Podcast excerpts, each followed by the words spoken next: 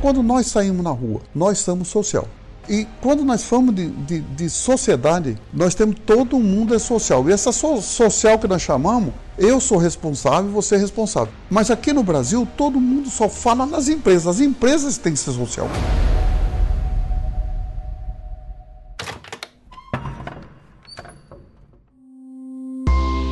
Olá para você que está nos ouvindo. Seja bem-vindo ao canal Pod Mário Estou aqui ao lado do seu Mário Gazin, presidente do Grupo Gazin, que nesse episódio vai falar sobre responsabilidade social empresarial, que é a forma das empresas transmitir um desejo de todo ser humano, causar um impacto positivo no mundo.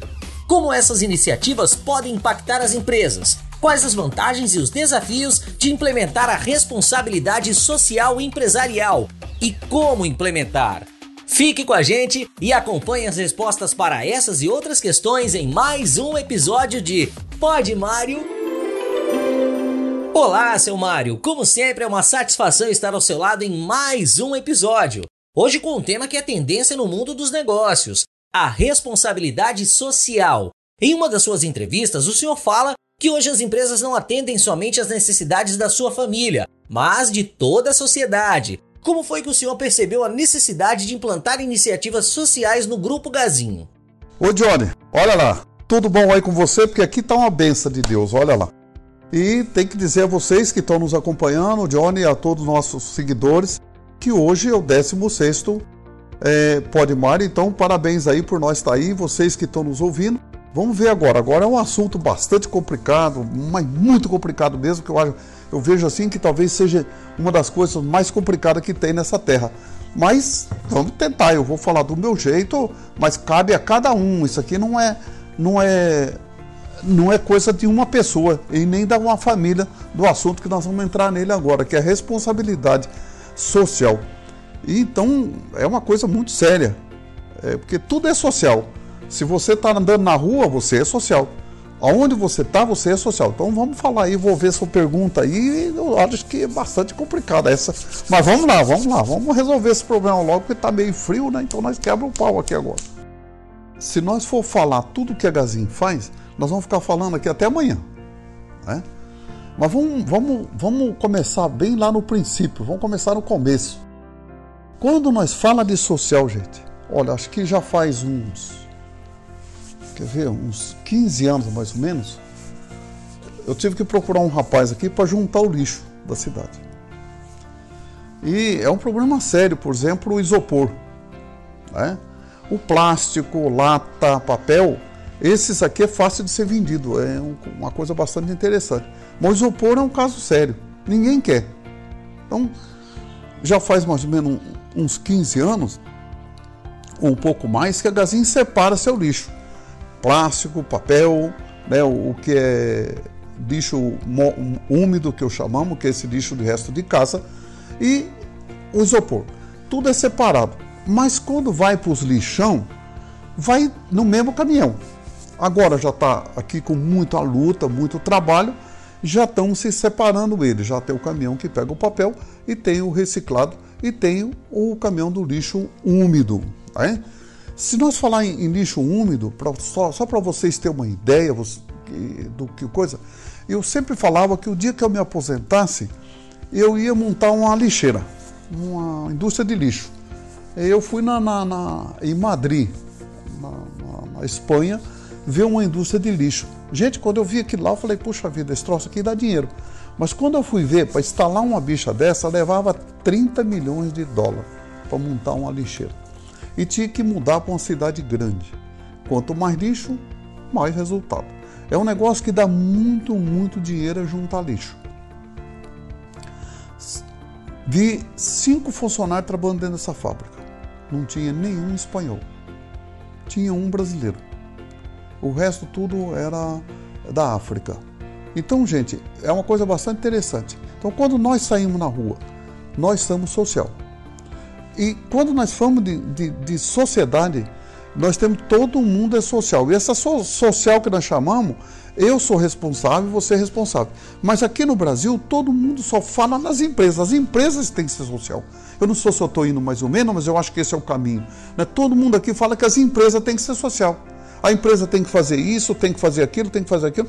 Mas olha, gente, para quando nós começar uma coisa, se meu funcionário não cuidar do social, como que a empresa vai chegar no final disso? Como que nós vamos chegar lá?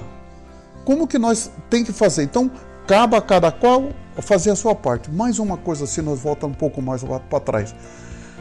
Se você está chupando uma bala e você joga o papel fora do carro, peraí, quem é que é social nessa altura? Como é que você vai ver? Como que você vai ver isso? Como que vai acontecer isso? Se você está aqui com um papelzinho na mão, você jogou ele na rua. Peraí, o prefeito tem que ser catador de lixo ou ele tem que pegar o lixo no lugar do lixo para levar no, no, no, lugar certo? Essas são muita coisa. Agora, vamos falar aí do social mesmo agora, do verdadeiro. É cuidar do meio ambiente, não depende só da empresa, depende das pessoas. Então, por isso que chama social porque aí as pessoas todas acompanhando e fazendo esse processo. Então, meio ambiente é uma coisa interessante, não, não, não lembro, Johnny, se foi acho que em 2008, não estou lembrado, eu sei que é no mês de setembro, foi o de 2008, nós podemos estar até enganados, mas é mais ou menos perto disso, foi o último dia, ontem um dia em setembro, foi o último dia que o mundo conseguiu eliminar a natureza, ainda o que você jogava fora, ele conseguiu repassar. Depois desse dia em diante, a, a, o lixo, o desperdício é muito maior do que a natureza consegue é, repor. Então, até aí foi. Então, nós temos muita coisa. O Brasil é um país ainda que cabe mais 100 milhões de pessoas, mas aonde nós vamos jogar o lixo das 100 milhões de pessoas a mais? Então tem muita coisa que está eh, no social, mas muita gente não olha isso com carinho. E todo mundo fica culpando as empresas, que as empresas têm que fazer aquilo, têm que fazer isso, têm que fazer aquilo, mas ninguém olha. Nós vê quando nós vê o desmatamento. É um pecado, é uma coisa muito ruim. Eu acho que o desmatamento tem que ser respeitado e a primeira coisa que tem que ser respeitado mesmo, eu também não, não vejo muito assim, que o pessoal bate, bate muito, mas se você tem lá uma terra que ela está longe da água, eu acho que tinha que ser derrubado, porque a plantação vem alimentar muito mais pessoas do que uma própria árvore parada. Agora, nós temos que zelar da fonte. Né? A fonte, se a fonte secar, nós aí estamos todos perdidos. Então, o que nós precisamos zelar? As beiras de rio, beira de nascente de água, isso tem que ser muito preservado. Eu acho que tem que ter um carinho muito especial. Eu acho que esse é um dos passos mais importantes da nossa vida, é zelar da fonte. Quando nós falamos de zelar da fonte, é zelar não é só da água, mas sim zelar de tudo. Né? Quer dizer, meio ambiente, das coisas, do nosso social, que nós temos que ter muito importante. E o que vem mais aí agora? O que nós faz para ser social? A primeira coisa que tem que ser feito é a educação. E não é a educação de casa, da família, a educação da escola. Não é porque todo mundo fala assim, ah, eu vou na escola para aprender. Não, você vai ser, aprender lá é uma educação diferente da educação de casa. E isso é bastante importante. Eu acho que é uma coisa assim que tem, nós temos que seguir. E o que a Gazin faz? Se nós ficar falando aqui, tudo que a Gazin faz é uma coisa difícil. Por exemplo, já está com mais de 20 e poucos anos que eu já pago faculdade para funcionário. Né? E isso é uma coisa bastante interessante. Mas eu tinha 50 anos, já estou com quase 71, eu já pagava a faculdade. Eu só fui fazer uma faculdade e sentar numa sala de aula. Porque quando um, um aluno que eu pagava a faculdade, eu, ele reprovava, eu mandava ele embora. Aí todo mundo reclamava que estava errado, que eu paguei para ensinar e depois ainda gastei dinheiro e aí eu dispensava ele eu sentei no banco de uma faculdade para fazer tudo que um aluno faz. Eu só falo que daí para frente nós mudamos o jeito de pagar a faculdade. Hoje nós pagamos 50% da faculdade e os outros 50%, se ele tiver nota de 80 na média, ele recebe os outros 50%. Com isso fez com que muitos pararam de reprovar. Eu acho que foi uma coisa boa, assim, porque as pessoas não tinham custo, então ia à vontade faz uns dois anos e meio atrás, nós começamos um curso de faculdade aqui em Douradina, e com 45 alunos de, de, de engenharia da produção. Vai formar agora 20 e poucos. Né? Então, nem de graça, que isso é 100% de graça, as pessoas não querem, e aí vem falar em, em, em sociedade. Isso está errado. Né? Então, as pessoas não se preocupam, não se faz, ele também não quer se fazer, não quer se esforçar, não quer ter nada com nada, então isso fica muito difícil. Como que nós vamos fazer em responsabilidade social se você próprio você que tem que estar tá lá, você que tem que estar tá fazendo, mas você para cobrar você tem que ter uma, uma, base. Se você não tiver base, como que você vai cobrar alguma coisa? Então isso é uma coisa que precisa ser mudada. A cultura de escola tem que começar a andar. A responsabilidade social abrange vários temas, desde direitos humanos, educação a meio ambiente. Contudo, as iniciativas geralmente são baseadas nos valores que a empresa e até mesmo no nicho de mercado que ela atua. Sendo assim, conta pra gente, seu Mário, quais são os projetos que o Grupo Gazin tem hoje e a partir de quais valores da empresa nasceu a ideia de cada um? Hoje tem muitos, né? acho que o, o primeiro que nasceu, ainda, Johnny, você não lembra, mas foi um consultório dentário né? Até aí, o consultório dentário. Então tá aí. Esse nasceu já faz 20 anos, né? Que está tá rodando. Né, que nós vem botando um, arrumamos um trailer, botamos um consultório dentário, o dentista e sai fazendo tratamento de dente nas comunidades. Isso é uma coisa boa. Tem depois aquele gazinho da comunidade que faz aí, junta 6, 7 mil pessoas que nós faz corta cabelo, faz identidade, faz casamento, faz um monte de coisa que a gente tem que fazer e tem o bolo do Sojair né, de 500 metros, tem coisas aí que, gente, que é só, só vendo para crer. Mas como o Brasil é muito grande, é feito num lugar, num ano, feito em outro, no outro, quando a gente tem um gerente que tem uma força, de uma garra fodida, aí como Gil de Vilena, como o de Rondonópolis, e como Sinop, como tem muita gente boa aí, esses caras que carrega a, a, marca da Gazin na frente, esses são os, os campeões aí. Né? Nós temos os esportes, né? o esporte que tem feito, eu acho que tem o Ajuda o Hospital do Câncer, que é uma coisa bastante importante, que acho que é uma das coisas melhores que eu acho que a Gazin fez.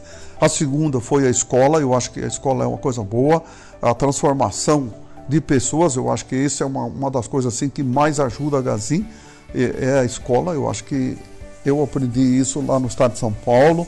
Nós tem que não pode esquecer do nome dele. Ele não está mais junto com nós hoje, mas é uma pessoa que não pode. Eu sou Nishimura da Jacto. Essa pessoa é fantástica e eu acho que se eu tenho a escola hoje, o primeiro passo foi dele e da Ermelinda. Eu acho que foi as pessoas que mais nos ajudaram a criar essa oportunidade da educação escolar. Eu acho que esse foi o caminho. E até hoje nós continuamos ainda pagando a escola para as crianças aí. Mesmo eu pago a minha parte, fora da Gazinha ainda pago uma, umas, umas escolazinhas aí. Então tem o Cine Gazinho, que é uma cultura maravilhosa. Eu acho que eh, eu vi o ano passado mais de 3 mil pessoas, 3 mil jovens assistiram o filme. E, em cidades que não tem cinema, em cidades pequenas. Cidade que nunca ninguém imaginava ter um cinema, ele teve um cinema aí fantástico de primeiro mundo e com pipoca e refrigerante, como todos direito têm, né? Então, esse acho que é uma coisa boa. E temos aí o CO2, que eu acho que também, por exemplo, se eu estou vendendo uma geladeira por mil reais, meu concorrente está vendendo por 980 você tem coragem de pagar 20 reais a mais na minha loja porque eu pago o CO2? Então, você, isso, isso que chama sociedade. Isso é que é meio ambiente, isso é que é cuidar das coisas. Você tem coragem de pagar um pouco mais num pé, num pé de alface que ele é tratado com pimenta? O veneno que se joga nele é pimenta que você come também? Ou você tem coragem de pagar um centavo a menos porque ele não foi pagado arroz? É o que eu vejo. Eu fui fazer uma palestra em Brasília um dia e botei um sofá construído, tudo com madeira reciclada, com, não tinha plástico, não tinha nada de petróleo, 100% de algodão e tudo o, o, o, o parafuso de ferro que ele vai para a coisa, ele vira ferrugem e vai para a montanha de novo e eu botei ele aqui a, a 500 reais. E botei um outro sofá que foi feito com petróleo, foi feito com, com plástico, com tudo, por 480. Qual é que os jovens compraram? O de 480. Então, quer dizer, isso é sociedade?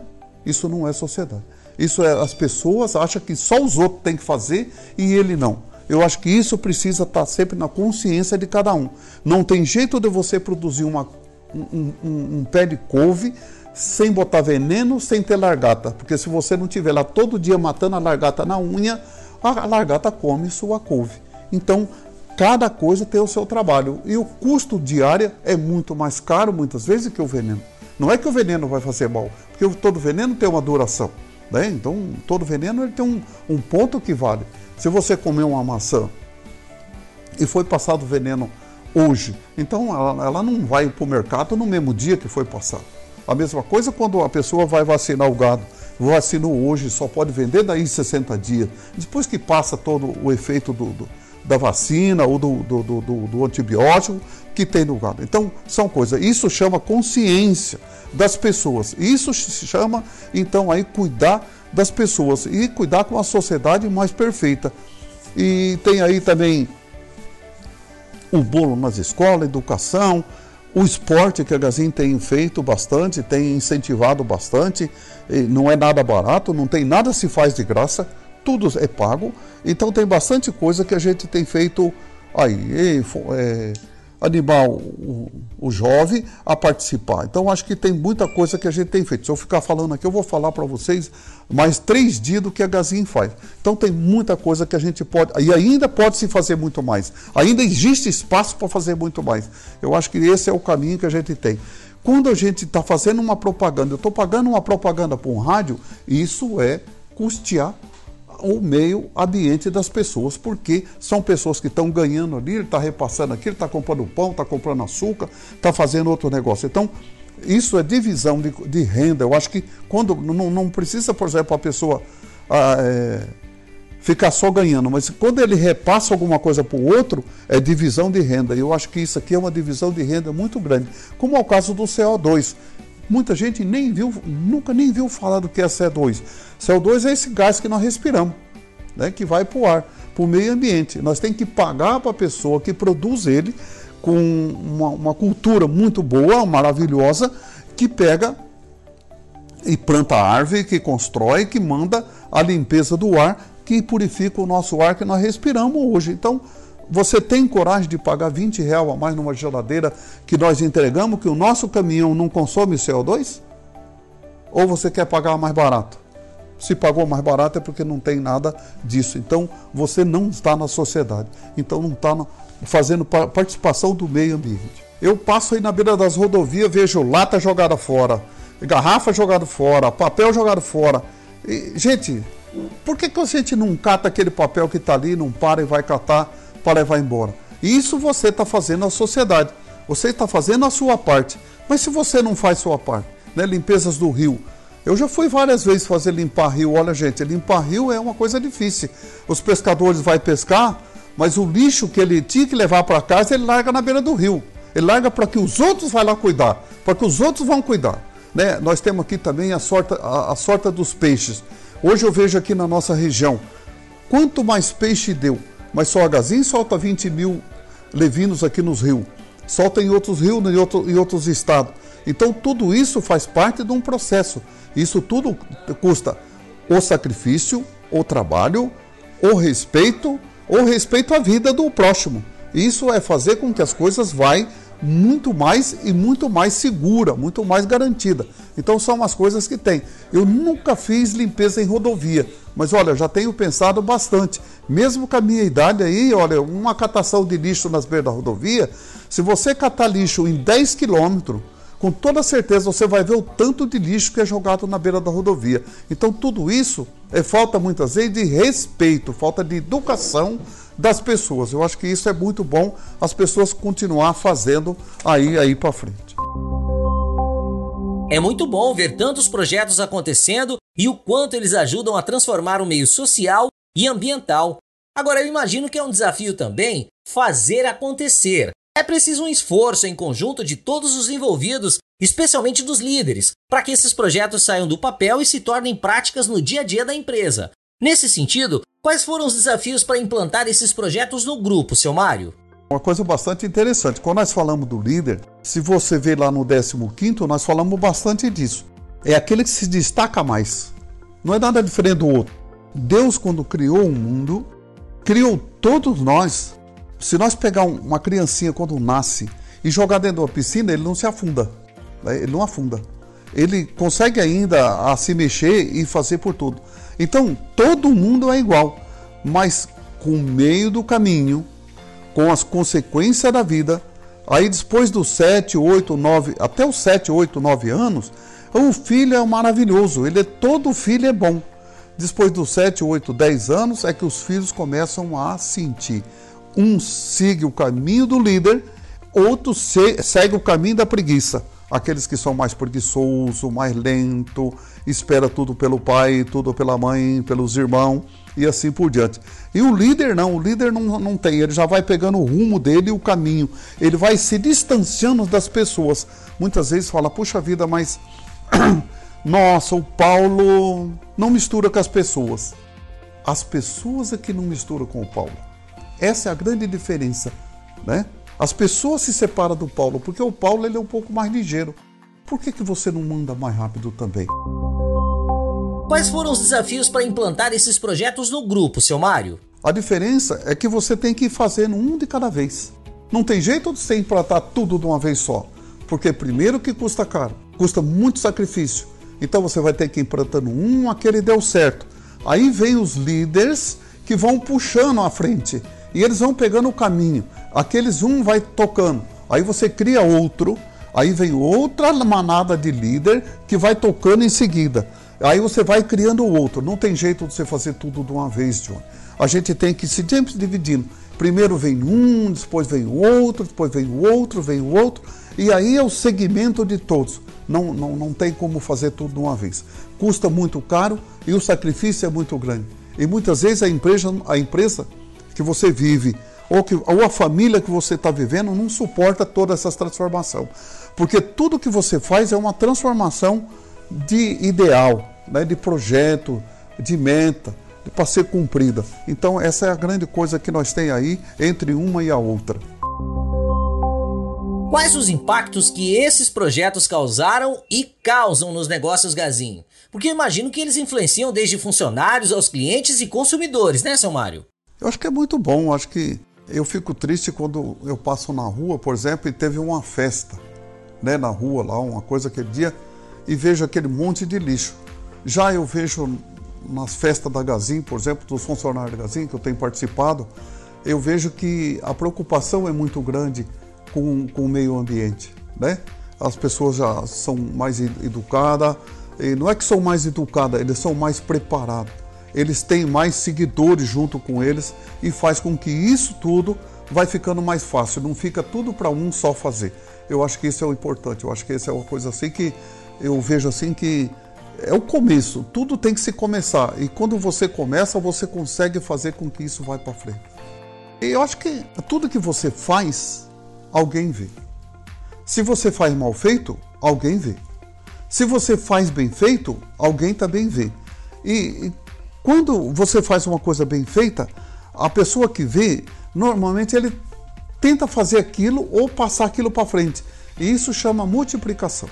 Eu acho que esse é o grande passo da vida, é a multiplicação, aquilo que está multiplicando. Quando você faz errado, também multiplica, mas ele tem um tamanho de multiplicação, ele vai até uma altura e depois ele começa então a dar os dozinhos e começa a se apodrecer. Né? E, e, a coisa boa, ela continua, né? ela vai indo, vai indo, vai indo e vai transformando. Isso é muito bom. Mesmo que lá na ponta ela vai enfraquecendo, mas normalmente aqui na frente já tem gente criando outra coisa ali e isso vai levando a gente para frente. Eu acho que nós vamos tivemos aqui agora aí uns quatro meses já que nós estamos vivendo do coronavírus, né, que desde fevereiro para cá que foi dado um basta em muita coisa, muita coisa parou.